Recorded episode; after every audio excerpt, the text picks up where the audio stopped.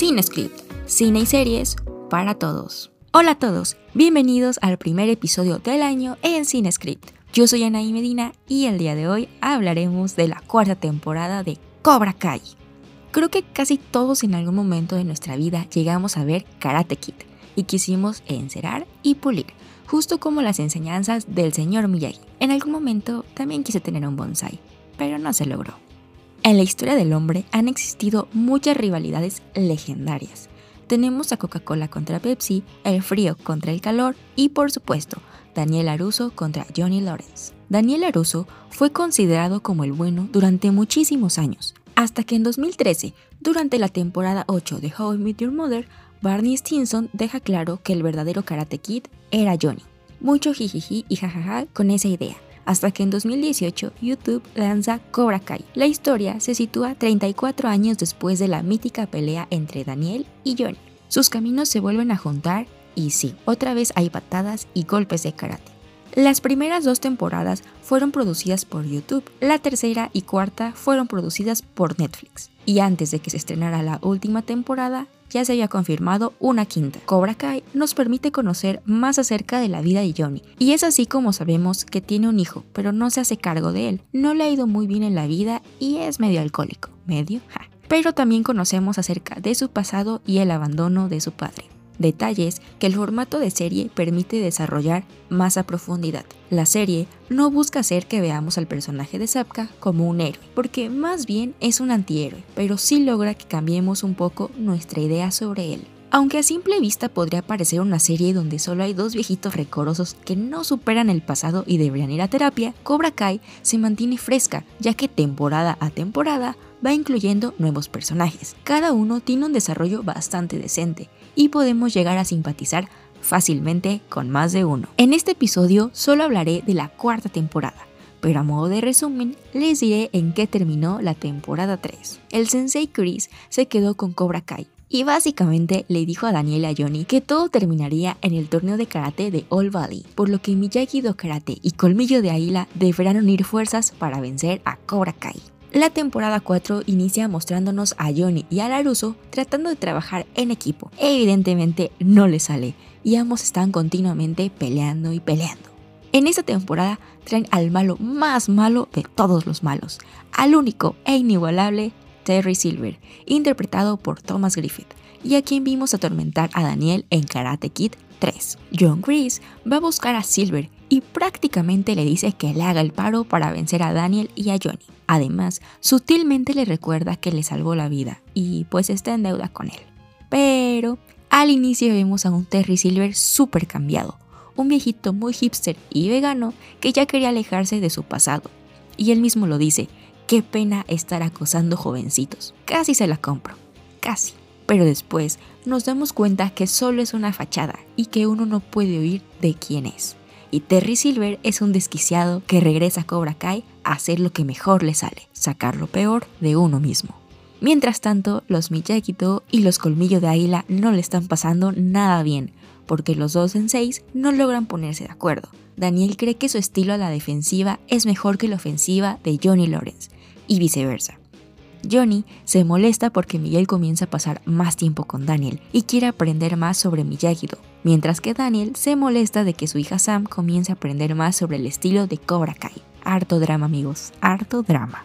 Ambos terminan peleando, pero casi al final son interrumpidos porque llega el con y les enseña que los Cobra Kai le cortaron el cabello, algo muy distintivo en él, y queda todo aguitado porque siente que perdió su personalidad.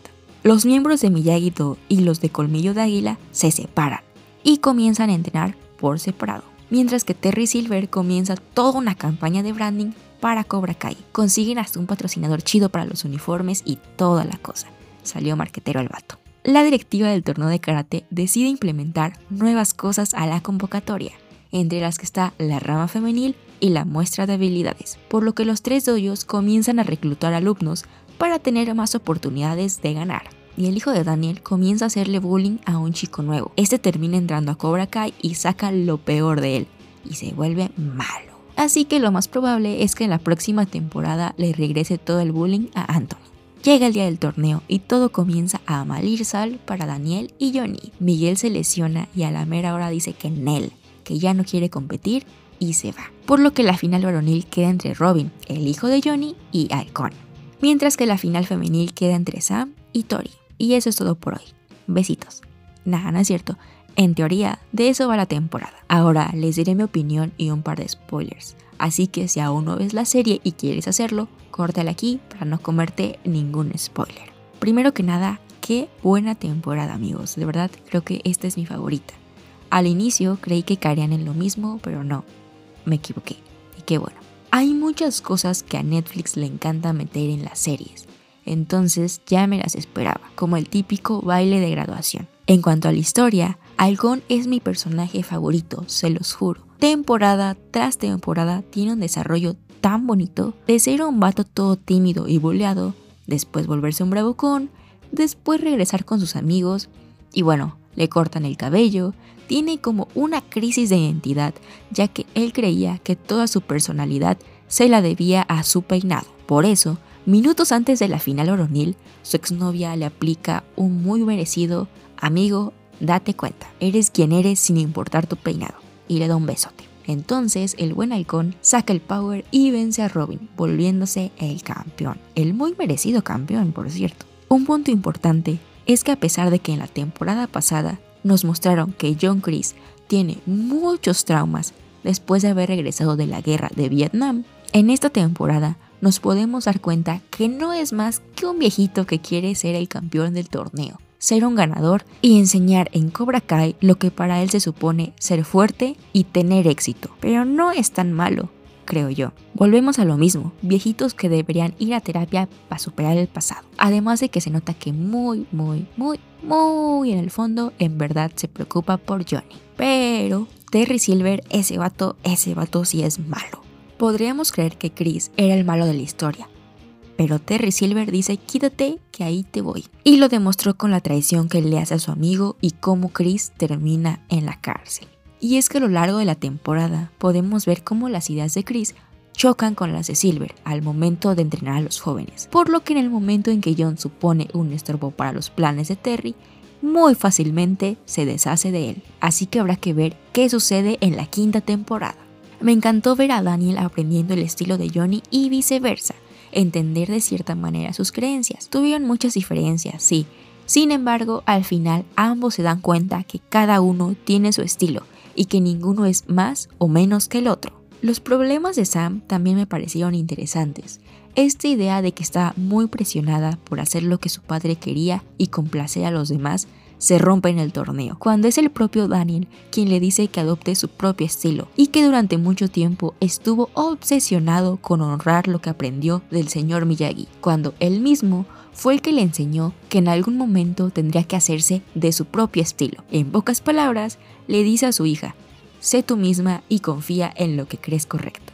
Y qué bonito. Por último, en la final femenil casi se repite la misma historia que con Daniel y Johnny. Tori lastima por error a Sam. Entonces, Terry Silver le dice que le pegue más fuerte, aunque sería un golpe ilegal. Chris tiene flashbacks de Vietnam.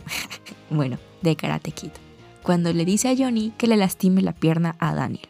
Entonces reflexiona y le dice a Tori que ya no le haga caso a ninguno de los dos, que su pelea y la termine como ella quiera. Terry Silver se enoja y desde ahí se veía venir que no se quedaría con los brazos cruzados. De verdad que esas pequeñas enseñanzas y reflexiones, ver que de verdad los personajes sí aprenden a la mala, pero aprenden, es algo bien satisfactorio. En cuanto a las escenas de pelea, bueno, la neta sí están bien chidas las coreografías. Y honestamente, esta serie ya nos tiene acostumbrados a ver muchas peleas. Y que estas pueden ser entre hombres y mujeres, sin distinción. Creo que no hay mucho de qué hablar en este apartado. Vemos hartas patadas y harto karate. 10 de 10. Habrá que ver qué pasa en la quinta temporada y bueno, ya sabemos que Miguel huyó para buscar a su papá, pero nos enteramos que su papá ni siquiera sabe de su existencia. Y al final del último episodio vemos a Daniel Aruso en la tumba del señor Miyagi y en eso aparece Chosen. Sí, el personaje que sale en Karate Kid 2. Entonces habrá que ver cómo se unen estas fuerzas. En fin, espero que si llegaste hasta este punto del episodio te haya llamado la atención esta serie. Recuerda que puedes encontrarla en Netflix y en tu sitio legal favorito. ¿No es cierto? Sí, es cierto. Mi nombre es Anaí Medina y si quieres escuchar más recomendaciones, te espero aquí el próximo miércoles. ¡Nos vemos!